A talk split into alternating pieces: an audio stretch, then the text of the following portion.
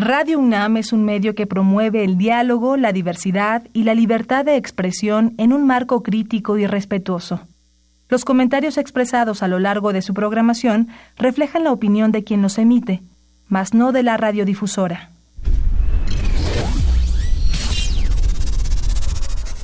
Radio UNAM y la Facultad de Ingeniería presentan Ingeniería en Marcha.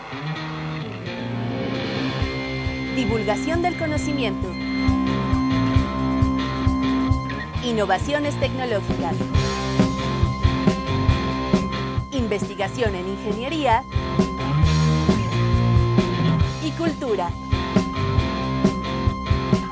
Acompáñanos. Esto es Ingeniería en Marcha.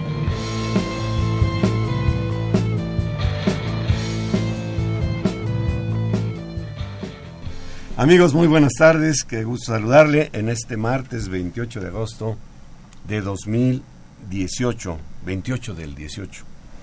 Eh, soy, yo soy Ernesto Mendoza y como todos los martes saludo con mucho gusto a Rodrigo Sepúlveda. Rodrigo, ¿cómo te va? Muy bien, maestro, gracias. Eh, pues estamos muy contentos de saludar a nuestro público, darles la bienvenida a los que nos escuchan por primera vez e invitamos a que establezcan contacto con nosotros. Hay muchas vías. Una de ellas es la vía telefónica al 55 36 89 89. Ahí está Magnolia Martínez Rivera, nos está apoyando del Departamento de Sanitaria y Ambiental. También lo pueden hacer vía Facebook. Sandra Corona tiene los pulgares listos para atender todos sus comentarios, pasárnoslos aquí eh, y poderlos leer en vivo. Y también pueden hacerlo en la página que es www enmarcha.unam.mx. Ahí pueden descargar este programa y todos los anteriores en formato podcast. Así es, Rodrigo, de veras que nos da mucho gusto que nos sintonice, pero nos da más gusto cuando nos escriben, nos dan sus comentarios, nos expresan sus inquietudes, sus dudas, sugerencias, ¿por qué no? Inclusive correcciones de repente nos llaman la atención en algo que hacemos mal. Bueno, pues el programa es para usted y así lo hacemos con mucho gusto. Hoy estaremos hablando de un tema que realmente interesa a todos, sobre todo a los jóvenes. Eh, se trata de los videojuegos, de muchos aspectos que hay relacionados con, estos eh, videojuegos, la ingeniería atrás de ellos, el emprendimiento, los avances, todos los eventos relacionados con este tema y, y que yo considero que va a ser muy, muy interesante. Así es que no se vaya y acompáñenos. ¿Te interesan los videojuegos pero no tienes información? ¿Te gustaría conocer más sobre la industria de videojuegos a nivel nacional? No te preocupes, la Game Dev Experience 2018 es tu mejor opción. Un evento que junta expertos en el tema, con más de 20 empresas invitadas, 16 conferencias a lo largo de dos días y una expo con profesionales de la industria nacional de videojuegos para interactuar con ellos. No te lo pierdas, el 30 y 31 de agosto, desde las 11 hasta las 19 horas, en el Centro de Ingeniería Avanzada, Anexo de Ingeniería, en Ciudad Universitaria. Consulta más información en nuestras redes y búscanos como SOTBI en Facebook y Twitter. ¡Te esperamos! El valor de la industria de los videojuegos a nivel mundial superó los 138 mil millones de dólares en 2018 un crecimiento de poco más del 13% respecto del año pasado. De ahí, el 50% de las ganancias provienen de equipos móviles y solo el 25% de consolas. Los gamers no dejan de consumir y la industria crece de forma constante. México ocupa el doceavo lugar por el tamaño de su mercado de videojuegos, valuado en 1.600 millones de dólares anuales, los gamers mexicanos, un aproximado de 55 millones de jugadores, gastaron en promedio 573 pesos anuales cada uno. Se estima que el mercado de los videojuegos alcanzará en México los 27.032 millones de pesos en 2018, confirmando su dinamismo ante la masificación de los dispositivos móviles y el desarrollo de tecnologías que permiten nuevas modalidades y capacidades de juego.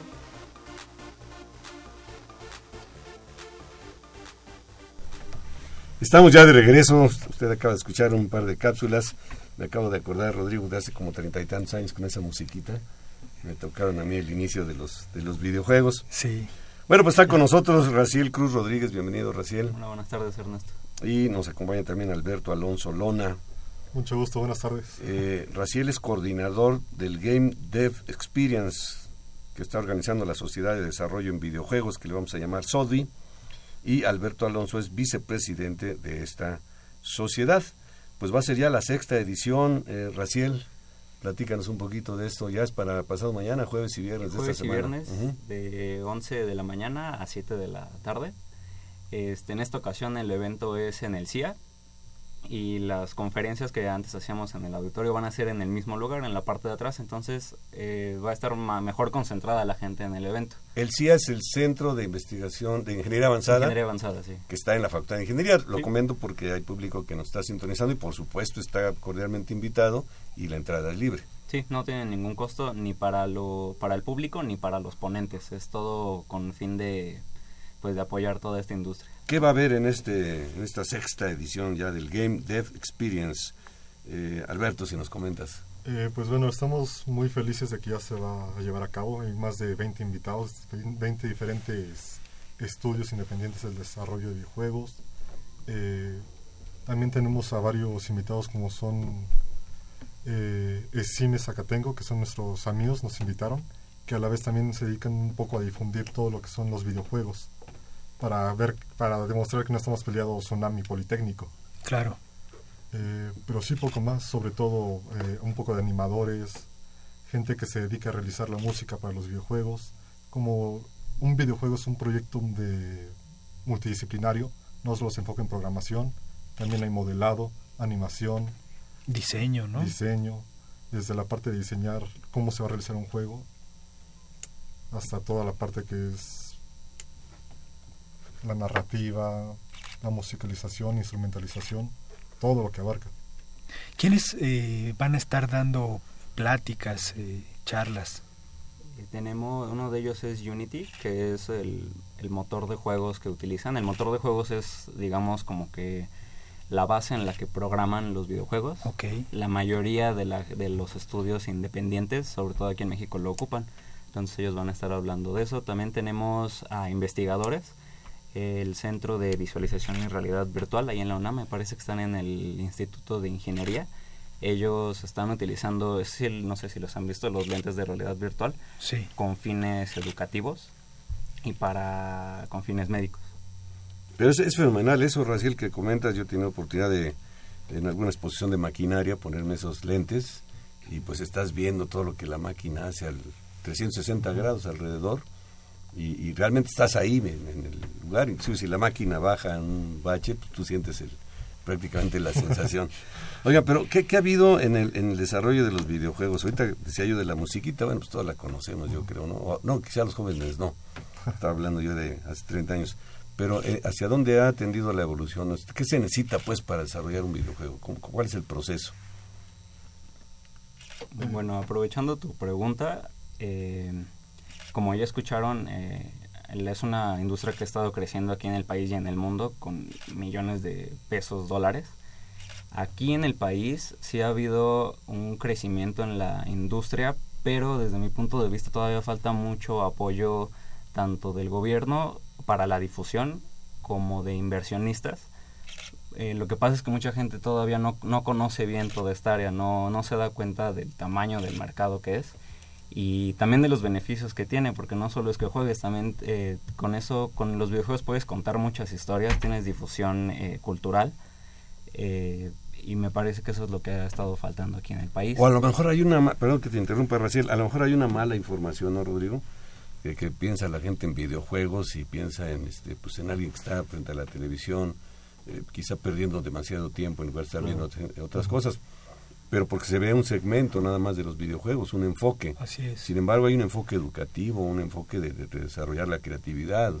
Eh, ¿Qué nos pueden decir al respecto de esto? Eh, bueno, eh, retomando un poco lo que decía mi compañero Raciel sobre el enfoque cultural, hace ese mismo año salió un videojuego que se llama Mulaka. Mulaka. Lienzo que habla sobre la cultura tarahumara. Fíjate qué interesante, por ejemplo, y qué mejor que verlo en videojuegos ya es eh, el medio con el que puedes contar distintas narrativas, distintas historias, eh, darse cuenta que en realidad los videojuegos no... dejar de encasillarlos. Porque he visto que mucha gente sigue encasillando los videojuegos como una pérdida de tiempo, algo que no te va a dar nada bueno en tu vida. Eh, pero sí, dejar estos, romper estos estigmas y ver que realmente es algo que se puede llegar a vivir. Sí. Eh, ¿cómo, ¿Cómo se acerca alguien que quiere trabajar en esta industria? Porque pues, no, no es algo muy publicitado. ¿Cómo te puedes acercar? Por ejemplo, eres un estudiante en computación, como ustedes dos, ¿no? En ingeniería en computación. ¿Dónde, a quién le pides trabajo?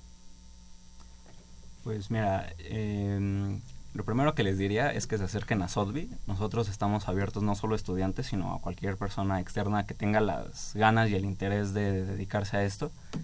Ahí les podemos enseñar las herramientas, pero también los podemos eh, relacionar con el medio. Muchas veces empresas o personas que están interesadas en un proyecto van a buscar a, la sociedad personas, programadores, diseñadores. Entonces es, es un muy buen comienzo por ahí. ¿Dónde los contactan? ¿Dónde contactan a la Sociedad de Desarrollo en Videojuegos, SODVI? Eh, nos pueden contactar tanto por nuestras redes sociales, en Facebook como SODVI, igualmente en Twitter como SODVI. Eh, si no, también pueden mandarnos un correo a nuestro correo que es, valga la redundancia, contacto arroba sodvi.com o si no también si buscan ir de forma presencial nosotros nos encontramos en el edificio Q del anexo de ingeniería en el laboratorio Linda ahí nos encontramos de 10 a 5 de la tarde. SODVI, S-O-D de, de, Desarrollo, V-I. Sociedad de Desarrollo en Videojuegos. Eh, ya es la sexta edición, quiere decir que ya hay experiencias anteriores. ¿Qué ha ocurrido en anteriores experiencias y cuáles son sus expectativas para esta sexta edición? Eh, pues hablando un poco de las malas experiencias, entre comillas, el año pasado, en la edición pasada, antes del temblor, del sismo del 19 de septiembre ocurrió uno a menor escala unas semanas antes. Este sismo se llevó a cabo una noche de un jueves, que había sido nuestro primer día de evento, y al día siguiente se suspendieron las clases. Por lo tanto, también el evento se suspendió. Ya no había público, no había las condiciones para llevarlo a cabo. Pero fue algo muy fuera de lo, fuera de, nuestro planeado, inclusive.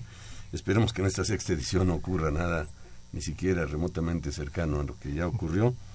¿Y, cuál es la expectativa en esta sexta edición? ¿Cuál es lo que ustedes marcarían como relevante? Eh, dar a conocer más gente, por ejemplo, eh, nuestros amigos de Estación Pi, eh, que al rato nos van a acompañarlos, ya han dado, bueno, han empezado a desarrollar un proyecto muy grande, con un gran enfoque tanto cultural como de divulgación o sí ya han empezado a divulgar también me parece que o científico se podría decir en algunos casos. Mm, un poco. De apoyo a las clases por ejemplo Rodrigo tú conoces alguna aplicación que se haya utilizado a la manera de juego siempre que hablamos de un juego como que te atrae más claro. cuando no lo es. Y, y, no solamente podíamos hablar de educación a nivel superior sino a nivel preescolar, escolar, a todo nivel educativo. de hecho, también la ciudad estamos haciendo un proyecto que es para apoyar a, los, a nuestros compañeros de la facultad a poder visualizar las cónicas, lo que es parábola, elipse, circunferencia, hipérbola, a través de realidad aumentada. Aprender jugando. Exactamente. ¿Qué respuesta han tenido de los alumnos, de los profesores en los eventos anteriores? O sea, ¿cómo están sus, sus sus visitas? ¿Qué preguntas les hacen? Pues mira, los profesores nos han apoyado, en van, eh, les dicen a todos sus alumnos que los invitan al, al evento y los alumnos que van al evento mayormente se acercan a las empresas a preguntarles eh, cómo, cómo empezaron, si de verdad trabajan de eso, si de verdad ganan de todo eso. Y en algunos casos algunas personas que ya tienen algo de experiencia van a dejar currículums. Entonces también es un punto de, digamos, una manera de eh, bolsa de trabajo para todas estas personas. Bien, yo quisiera recordar a nuestro auditorio, eh, si usted nos acaba de sintonizar, esto es Ingeniería en Marcha y estamos hablando con dos alumnos de Ingeniería en Computación, Raciel Cruz y Alberto Alonso Lona, sobre esta sexta edición de Game Dev Experience, que se trata pues un asunto relacionado con videojuegos. Y si usted eh, gusta acompañarnos este jueves 30 de agosto y viernes 31 de 11 a 19 en un edificio que se le denomina la CIA, o el CIA mejor dicho, el Centro de Ingeniería Avanzada. Si usted llega a Ciudad Universitaria y toma el Puma Bus, pues hay una parada que lo deja unos cuantos pasos ahí. Y esto será, como repito, como ya les dije un momento, hace un momento, jueves y viernes de esta semana. Nuestro teléfono 5536 8989 nos va a dar mucho gusto. ¿Qué opina usted de los videojuegos? ¿Tiene a lo mejor algún familiar que está interesado en ello? ¿Cuál es el, la inquietud que usted tiene? Nos daría mucho gusto recibir su llamado telefónico. Oigan, ¿y va a haber este consolas o pantallas en donde puedan probar los visitantes lo que lo que pues promueven, ¿no? los desarrolladores, este o algún juego que esté en fase de desarrollo experimental o que vayan a estrenar ahí? Sí, varios este, stands llevan sus consolas o laptops para que puedan probar sus proyectos. Y también tenemos un stand eh, un poco más grande que van a tener eh, para probar eh, un juego de realidad virtual, ahorita que estamos hablando de esto. Entonces, si no lo han probado, es su oportunidad para... ¿Qué es lo que se va a ver ahí? se, puede decir?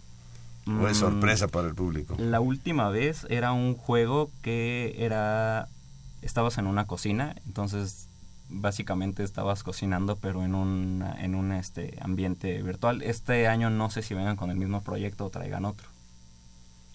Pero eso este, es, tiene un potencial tremendo en la educación. No sé si lo que usan, por ejemplo, los simuladores, los simuladores para aprender a manejar, digamos, una máquina de construcción o, o inclusive los propios aviones, tengan que ver con realidad virtual o estoy hablando de otra cosa. ¿Cómo eh, ves, este Alberto? Pues sí, apoya bastante. Por ejemplo, en la sociedad también tenemos otro proyecto que es un simulador de manejo.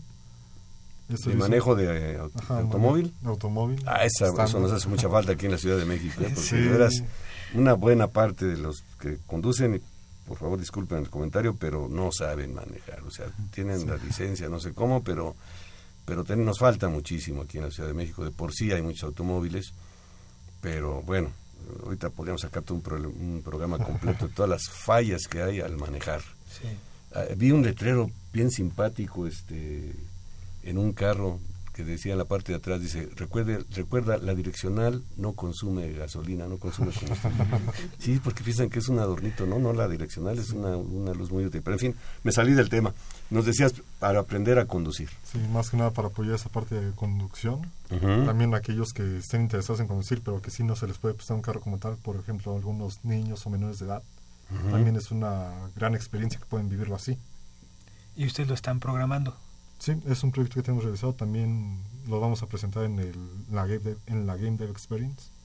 Y digamos todo el entorno, las calles, son ustedes las digamos las idearon, las inventaron o es algún alguna adaptación a algún sector de la ciudad. Eh, sí es un más bien ideado por nosotros. Conforme va surgiendo la idea ya se le va dando la dirección que puede tomar el rumbo y la ciudad. Lo que más se ocupa en el diseño de un videojuego es la programación, es la, es la parte fundamental. No, en cantidad de horas de trabajo no estoy seguro. Creo que estaría entre programación y entre modelación. En el modelado y tal vez también en arte. Por, depende del tipo de juego. Si es un juego 3D eh, de una producción alta, la parte del modelado 3D y las texturas es algo muy tardado. Ahorita que mencionas la palabra modelado, bueno, pues está muy de model BIM famoso, ¿no? El Building Modeling Information y todos los modelos estos de simulación de tránsito y demás.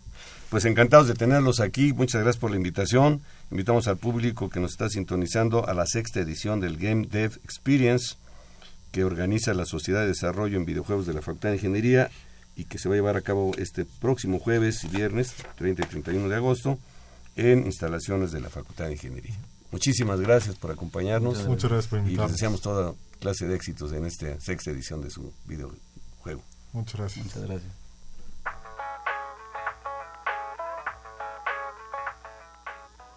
Intenta entender lo que ves y maravíllate sobre lo que hace que el universo exista. Sé curioso.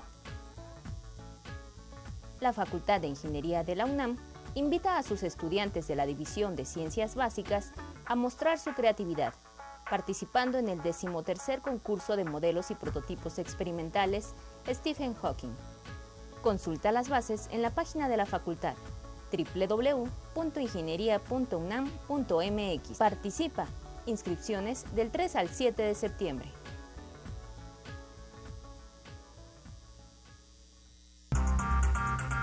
La ingeniería de vanguardia. La ingeniería de vanguardia. La Sociedad de Exalumnos de la Facultad de Ingeniería CEFI les hace la más cordial invitación a participar en la Semana CEFI 2018, que se llevará a cabo del 7 al 14 de septiembre en las instalaciones de la Facultad de Ingeniería de la UNAM. mesas redondas, conferencias, expo y la Cefi Olimpiada. Una fiesta deportiva que complementa las actividades académicas y culturales que se desarrollarán en la semana CEFI. Mayores informes en www.cefi.org.mx y en el teléfono 5622 9981, extensión 524 y 525.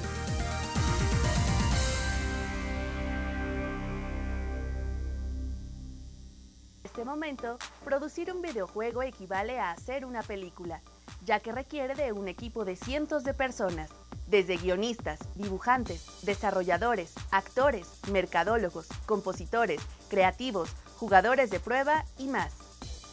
La mayoría de las empresas mexicanas de videojuegos son micropymes y no existe información abierta sobre su facturación. Sin embargo, como en el resto del mundo, se prevé que la tendencia al redimensionamiento del sector continúe en los siguientes años.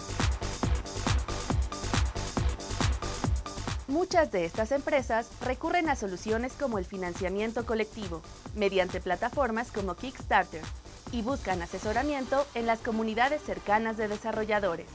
En sus primeros meses de vida, un estudio necesita todo tipo de apoyo, desde financiero, en el registro de su marca, planes de negocio, hasta estrategias de desarrollo de videojuegos. Más allá de eso, para convertir un proyecto en realidad, los recursos que más pueden necesitar son iniciativas de colaboración entre el sector público y privado para propiciar una comunidad más madura y la financiación de los proyectos.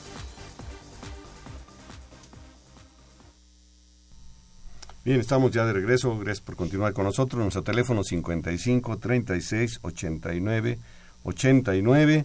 Recuerde que el tema del día de hoy es eh, los videojuegos. Y antes de entrar a nuestro segundo segmento, quisiera yo invitarles a una exposición que está siendo exhibida en el Cabús, que se encuentra ubicado en las vías del ferrocarril de la Facultad de Ingeniería. Y ahí hay un Cabús, efectivamente. Y es una exposición muy interesante sobre infraestructura aeroportuaria. Va a estar toda esta semana, se abrió el día de ayer y estará hasta el próximo viernes de 11 a 18 horas. La entrada es totalmente libre. Y ahora nos acompaña el ingeniero Sergio Valencia Castro. Él es asesor académico de la Sociedad de Desarrollo de Videojuegos y es coordinador de la Academia en Computación Gráfica. ¿Cómo estás, Sergio? Muy bien, buenas tardes. Gracias buenas tardes. Bienvenido al programa. Gracias, gracias. Oye, eh, eh, nos estaban platicando de este, de este evento que se está organizando, que ya es esta semana.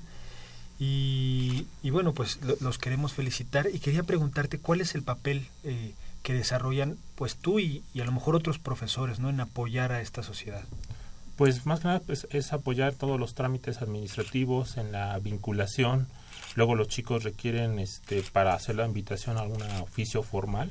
Entonces nosotros estamos para servirles y ver en qué podemos agilizar los trámites de la parte administrativa de la facultad. También guiarlos a, muchas veces en la carrera. Eh, tenemos pláticas con empleadores. Entonces ellos nos están diciendo las nuevas tecnologías, que están buscando perfil para este empleador, empleadores. Entonces eh, transmitimos ese conocimiento a los chicos para los cursos que luego se dan intersemestre, estarlos apoyando en convocatorias que luego están saliendo, entonces que salgan a representar a la Facultad de Ingeniería. Oye, no, eh, tenemos llamada de José Díaz Cruz, agradecemos su llamada.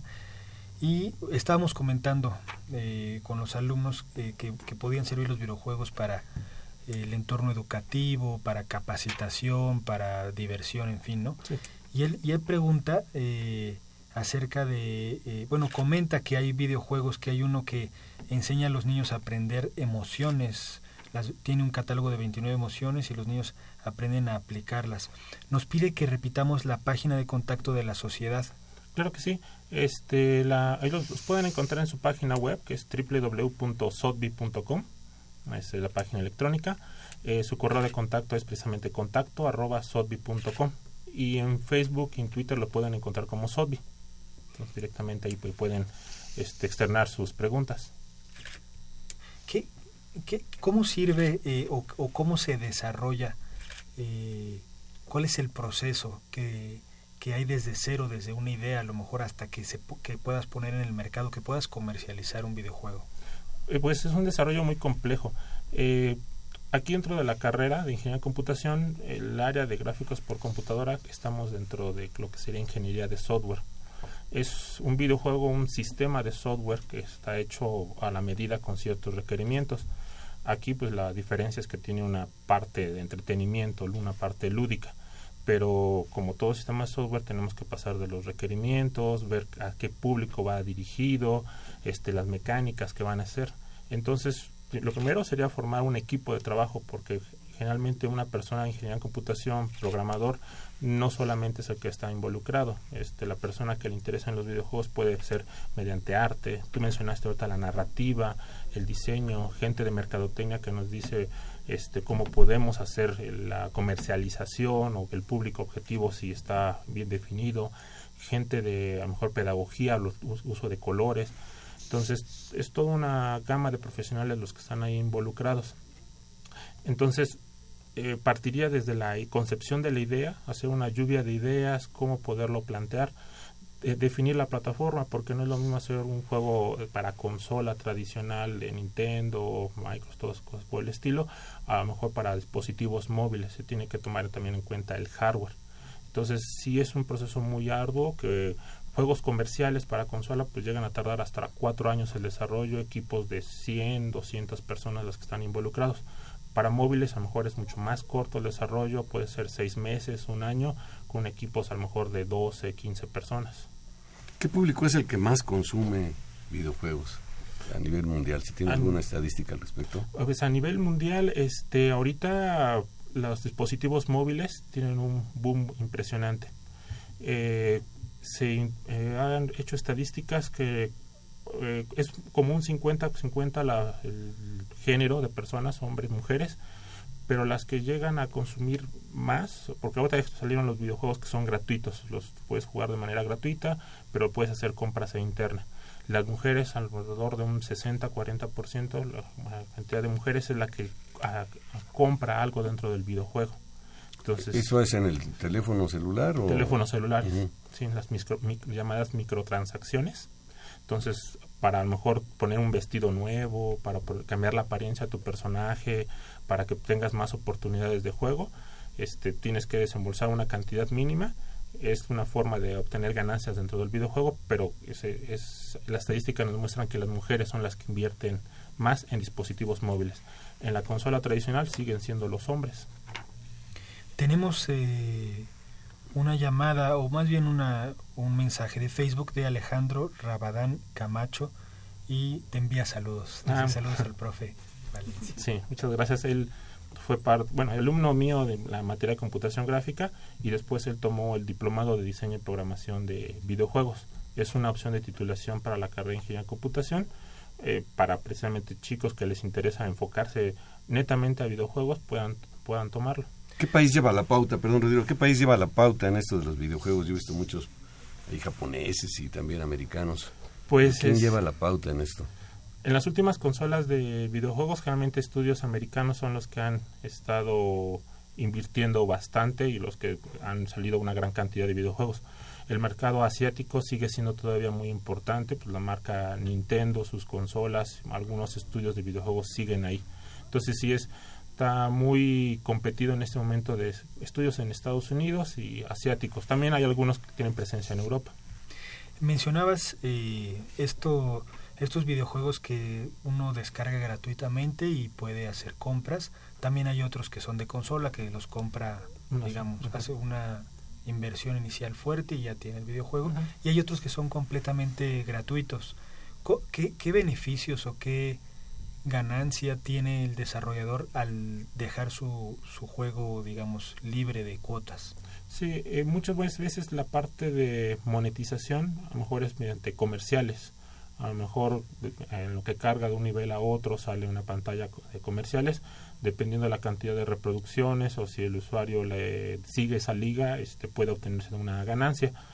Aquí en México eh, han salido muchos videojuegos completamente gratuitos para consolidar el estudio. Es una industria naciente aquí en México. Es, hay 150, 200 estudios alrededor de la, del país. Entonces muchos están buscando consolidarse, darse a conocer. Entonces ofreciendo los juegos gratuitos es una manera de que el público le, genere una lealtad. Los conozca, ¿no? Y digamos, diga, ay, ¿qué más han hecho ellos? Y empiecen a... Sí, salir a lo mejor ya un videojuego que ya tenga un costo inicial o otra forma de ganar, tener remuneración. Bueno, pues estamos platicando con el ingeniero Sergio Valencia Castro, él es asesor académico de la Sociedad de, Desarrollos, de Desarrollo en Videojuegos. Y nos gustaría mucho que usted nos llamara para darnos su opinión acerca de este tema.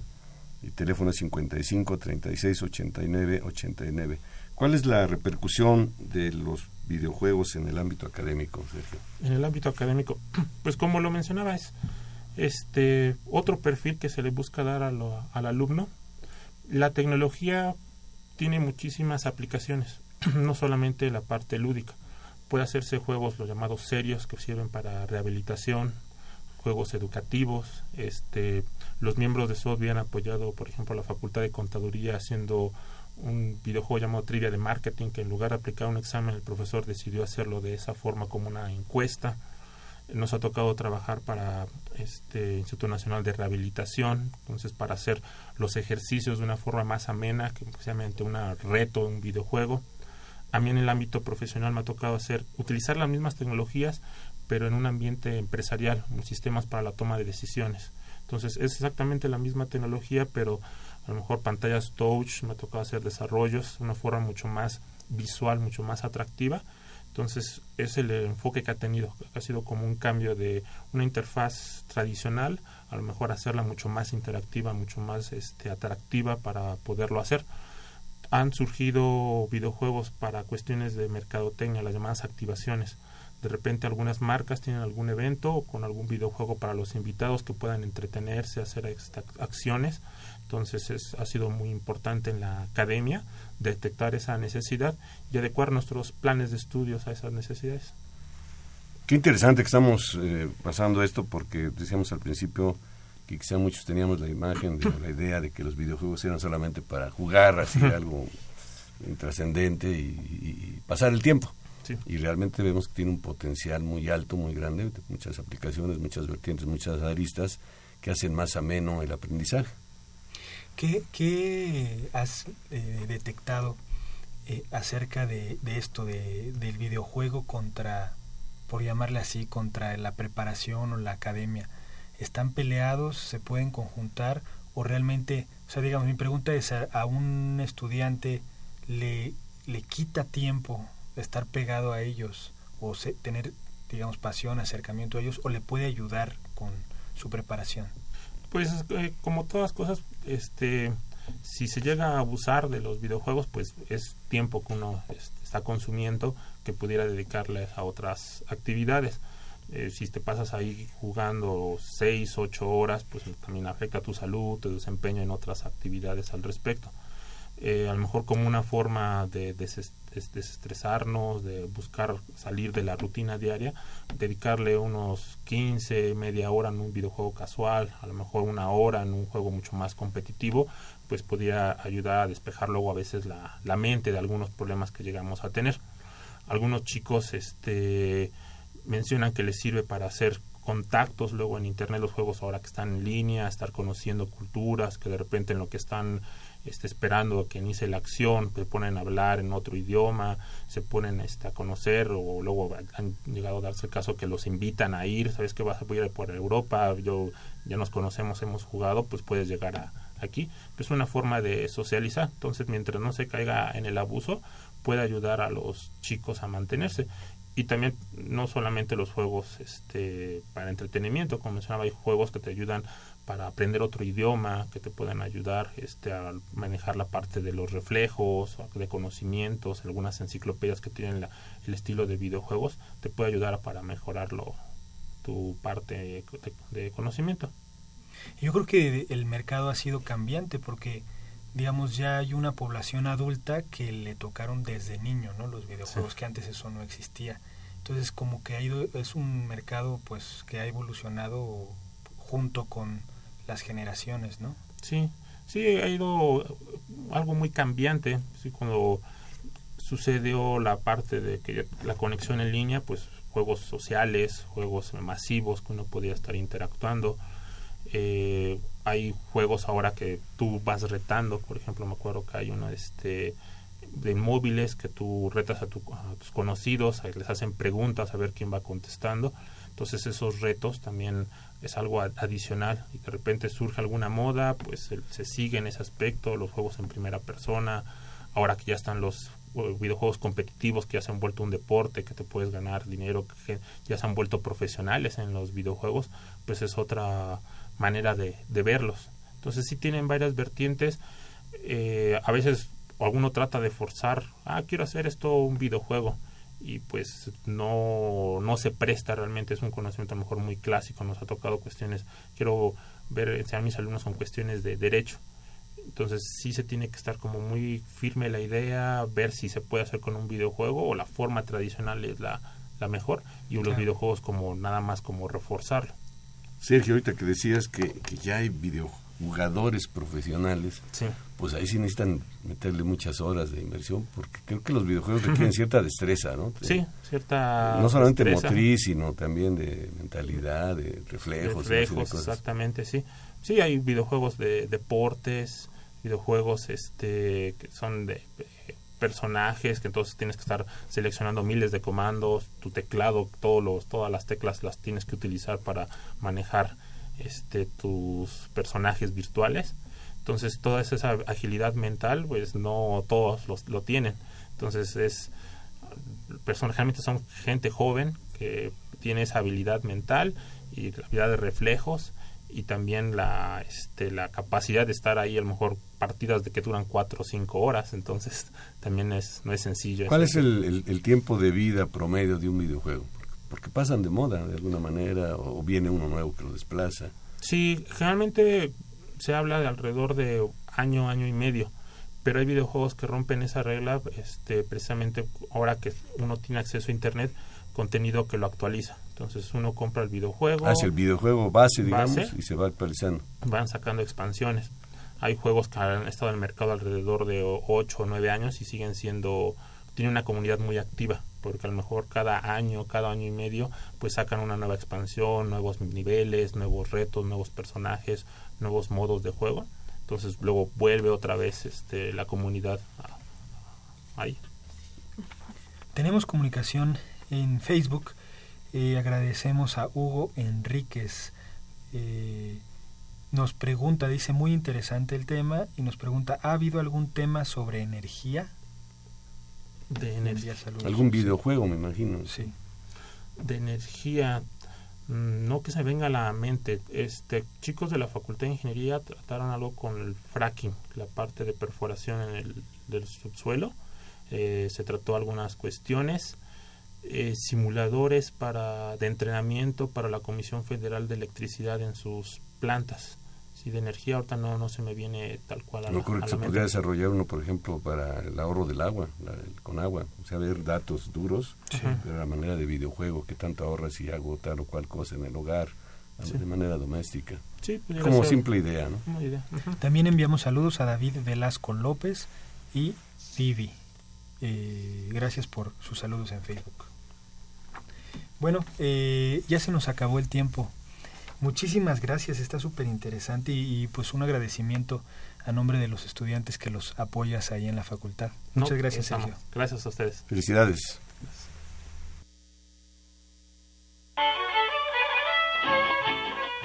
La Asamblea de Generaciones de la Facultad de Ingeniería organiza su Gran Noche Mexicana que se llevará a cabo el sábado 8 de septiembre en el Colegio de Ingenieros Civiles. Más información en Twitter, arroba AGFI UNAM. Acompáñanos y diviértete. Estás en Ingeniería en Marcha.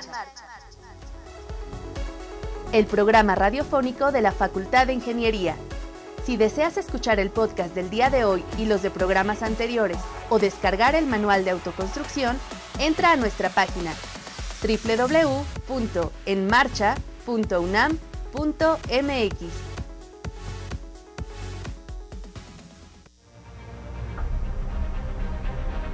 Los videojuegos ya no son solo un entretenimiento.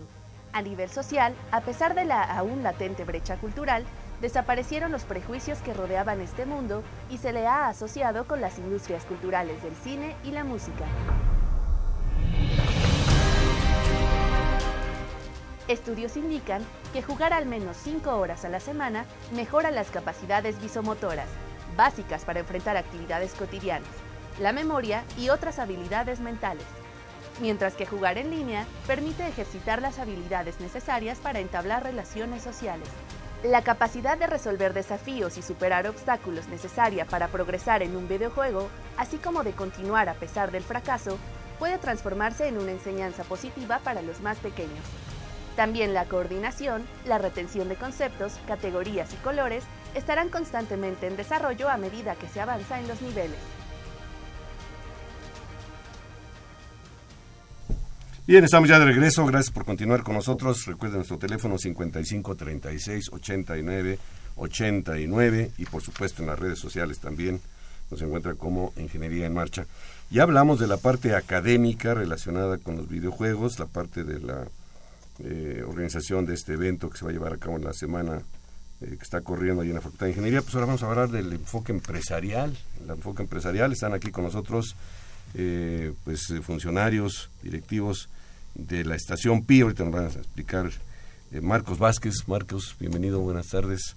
Muchas gracias, encantado. Él es director general de Estación PI y Salvatore Vitales, líder de proyecto. Salvatore, Muchas gracias. Aquí te faltó Dieguito Bernal, también está aquí. También nos acompaña, ahorita lo presentamos a Diego Bernal, no se nos vayan a sentir. Diego Bernal, Diego, Hola, bienvenido.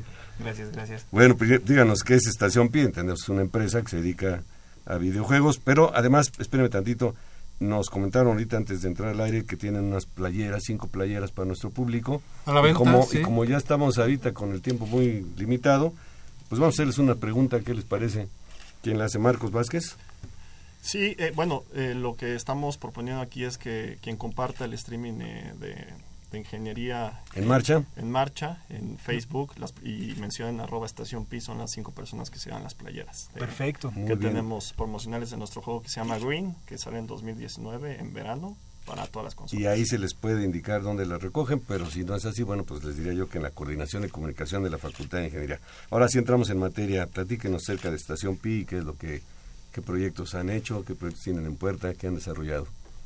Bueno, Estación Pi es un estudio que salió, eh, Estación Pi es un estudio que nació hace poco más de un año, nació eh, pues de ideas medio locochonas, de observar y eh, se fueron juntando estas ideas, fue evolucionando todo y al final eh, estamos desarrollando un juego que se llama Green, que va a salir para las principales consolas en 2019 y trata un poco de temas que son muy interesantes para México, para el mundo, que como es el aguacate, sin entrar en clichés, ya igual ahorita Salvatore habla más del El tema aguacate. porque hemos estado recibiendo muchos temas del aguacate. Aguacate no es tanto de, de aguacates, pero bueno, ahorita aterrizamos más eso.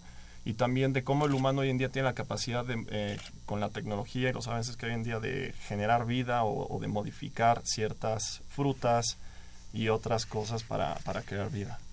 Estación Pi, ¿Pi tiene que ver con el número Pi? ¿o es, Así este, es, sí? 3.14 y 16. Ah, ah, piensa, hay unos, unos carteles en... Estación de piensa, ¿no? No, es que hay unos carteles en la, allí en la universidad Sí, acerca del número pi. Creo que hay Sí. un día que ya se designó para el número pi, es uno es piensa, y hay muchas palabras que no se pueden enlazar con pi.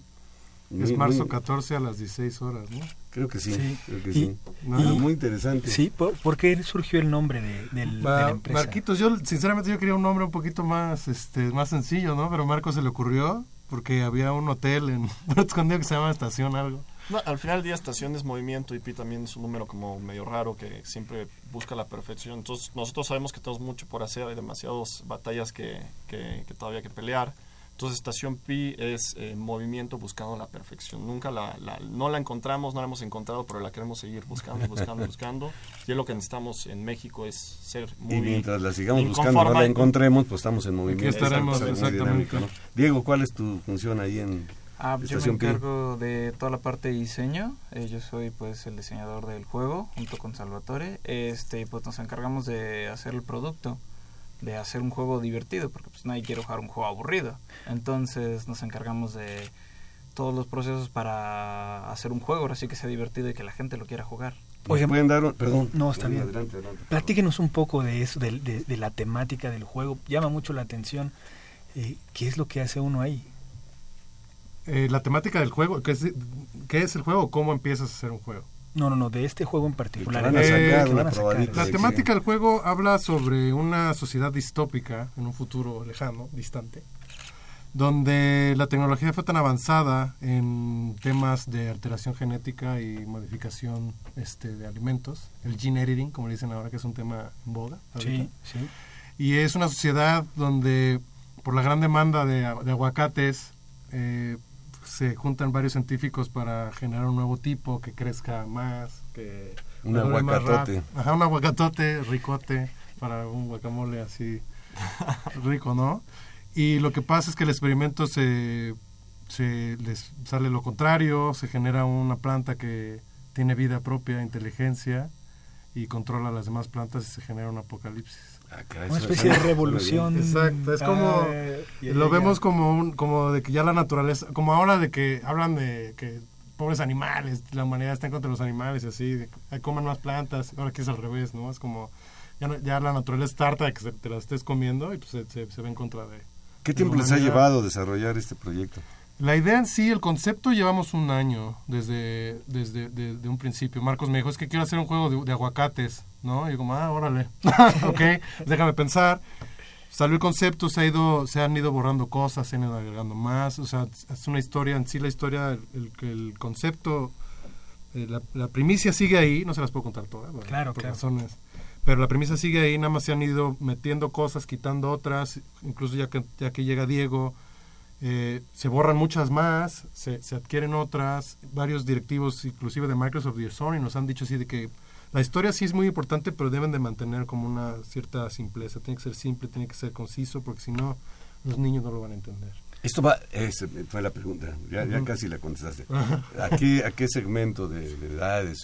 Queremos, hay categorías que son PG-13 y Teen, y es donde queremos Everyone, que es la de, de todos. Queremos llegar al mercado más grande. Obviamente tenemos entendido y queremos que la gente que escucha esto es que es una industria que en México casi no existe y que queremos generar dinero, obviamente, porque es un- una industria, queremos seguir trabajando de esto y queremos que crezca esta onda y mientras más gente podamos llegar, pues más ingresos vamos a tener para poder seguir haciendo más juegos. Ahora, en el fondo tiene un, algún tipo de mensaje, digamos, este, pues educativo, cultural, cambio de paradigma. Pues sí, como el, el, el eh, hay un- la fábula como de, de Ícaro, ¿no? De igual y no, no, no intentes volar tan alto porque te vas a se te van a quemar tus alas, ¿no? Aquí es igual, es y incluso ha habido este esta como cuestión ahora, ¿no? De, de del ADN que modifican y, y de las plantas y los transgénicos que pueden ser igual y pueden generar cáncer o algo así. Es, es Claro. como es ese mismo tema, es esa misma premisa de igual, igual y no te no juegues tanto No con te la naturaleza, tanto, no te claro, aloques, claro. no quieras controlar todo porque probablemente se, se te salga el tiro por la culata, ¿no? Esa es la,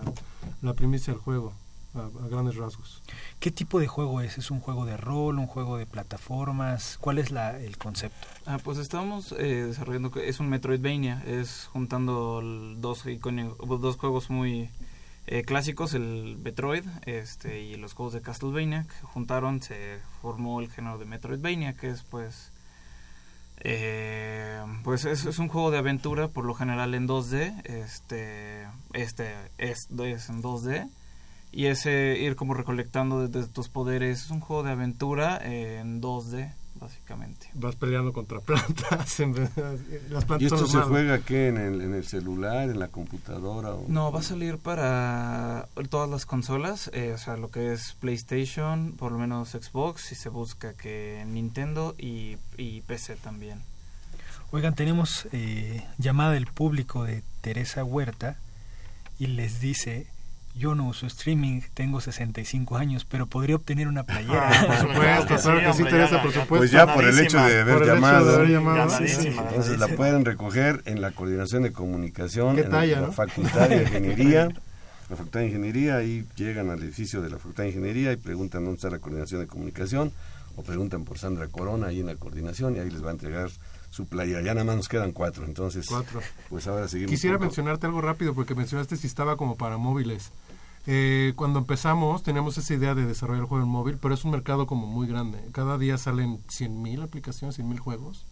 Y para nosotros, al menos en el sentido ya de negocios, es un poco más significativo sacarlo para consolas, que es un mercado un poco más cerrado más controlado, donde si ahí funciona ya después podemos nosotros diversificar y hacer juegos también para teléfonos. Sí, algo interesante aquí es que también contamos con el apoyo de, de estas empresas que son grandes, que son los monstruos, entonces no es lo mismo salir para dispositivos móviles solo, que salen muchísimas, que salir para consolas y tienes el apoyo de altos directivos eh, que te pueden ayudar en marketing a nivel mundial. Entonces creo que desde el principio todas las decisiones que tomamos sí fueron bastante bien pensadas en cuestión de negocio, porque al final del día la industria de los videojuegos en México se reúnen dos personas, se reúnen tres personas, es un juego, desaparecen. Y ya nuestra idea desde el principio fue generar dinero para seguir eh, existiendo, crecer, crecer, crecer y poder generar. Y, hace rato, competir hace rato le preguntaba yo a, a- a nuestro invitado, el, el maestro Sergio Valencia, cuál era la vida útil de un videojuego, en promedio. Algunos que pudieran haber durado mucho. Eh, ¿Ustedes qué esperan de este, de este juego que van a sacar? Pues este juego, eh, estamos haciendo un juego que se llama Green. eh, es un juego que estos, bueno, dos señores y todo el equipo que está en el estudio, que también es un equipo extraordinario, eh, pensamos que tenga una, una vida útil, algo interesante. Sabemos que todos los productos tienen una parte de introducción, madurez, declive, etcétera. Pero creemos que va a ser un, un juego bastante, bastante interesante, un antes y después en México y en Latinoamérica. Estamos apuntándole a competir contra juegos importantes a nivel mundial contra estudios importantes en la categoría que nosotros seleccionamos, que es Metroidvania. Entonces, es una respuesta que al 100% no la sabemos, tenemos que salir al mercado y verlo, pero sí creemos que, que puede ser algo bastante interesante. Pero ustedes exploraron el mercado. Sí, hemos explorado el mercado. Mira, te puedo decir algo rápido. Eh, al menos en México, la gente desarrolla juegos, justo como menciona Marcos, y nada más piensan en, la, producción del mismo, en, la, en el área técnica y en el área... Nunca piensan en el área comercial. Este proyecto desde un principio, Marcos fue el, el primero que dijo, es que tenemos que empezar eh, como una empresa normal, vender un producto como en cualquier otra empresa, o sea, tiene que haber un, un presupuesto para el área de marketing, ¿no? Que la gente conozca el Claro. juego, porque puede ser un juego increíble, pues si la gente no lo conoce, uh, Claro. ¿no? O sea, y eso es algo muy importante nosotros, que es la punta de lanza, es el, el- el marketing en- de- de- de- de por delante. Oigan, ¿cuántas personas están involucradas eh, en este proyecto? 15, somos 15. Entre programadores, diseñadores, marketing, eh, diseño de gameplay, guion y música, somos como 15 personas. Esa es una pregunta que yo tengo apuntada aquí.